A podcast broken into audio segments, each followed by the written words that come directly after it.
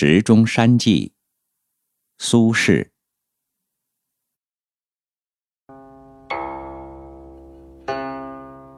水经云：“彭蠡之口有石钟山焉。”丽园以为下临深潭，微风鼓浪，水石相搏，声如洪钟。是说也，人常疑之。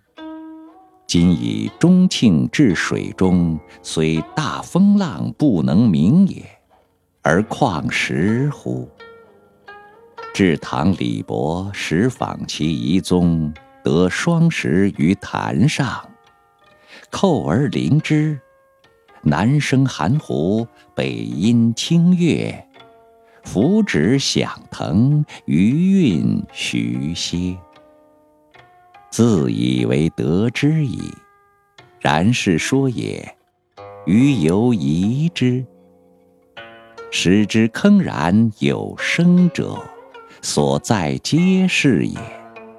而此独以钟鸣，何哉？元丰七年六月丁丑，余自齐安州行事临汝。而长子迈将父饶之得兴魏，送之至虎口，因得观所谓石中者。四僧使小童持斧于乱石间，择其一二扣之，空空焉。余故笑而不信也。至暮夜月明，独与麦乘小舟至绝壁下。大石侧立千尺，如猛兽其鬼，森然欲搏人。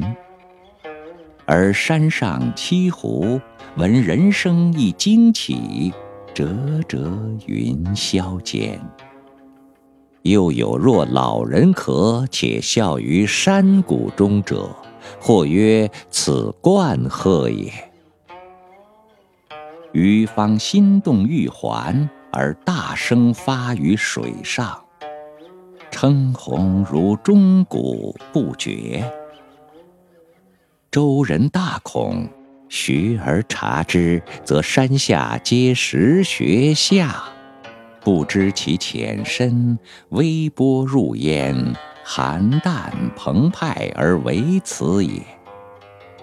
舟回至两山间，将入港口，有大石当中流，可坐百人，空中而多峭，与风水相吞吐，有款侃汤踏之声，与象之称鸿者相应，如乐作焉。因校尉迈曰：“汝至之乎？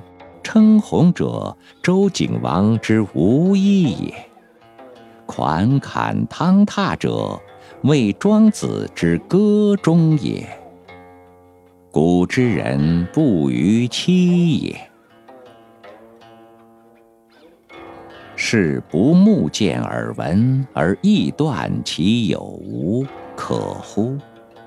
立园之所见闻，待与于同而言之不详。士大夫终不肯以小舟夜泊绝壁之下，故莫能知。而愚公水师虽知而不能言，此事所以不传也。而陋者乃以斧斤考击而求之。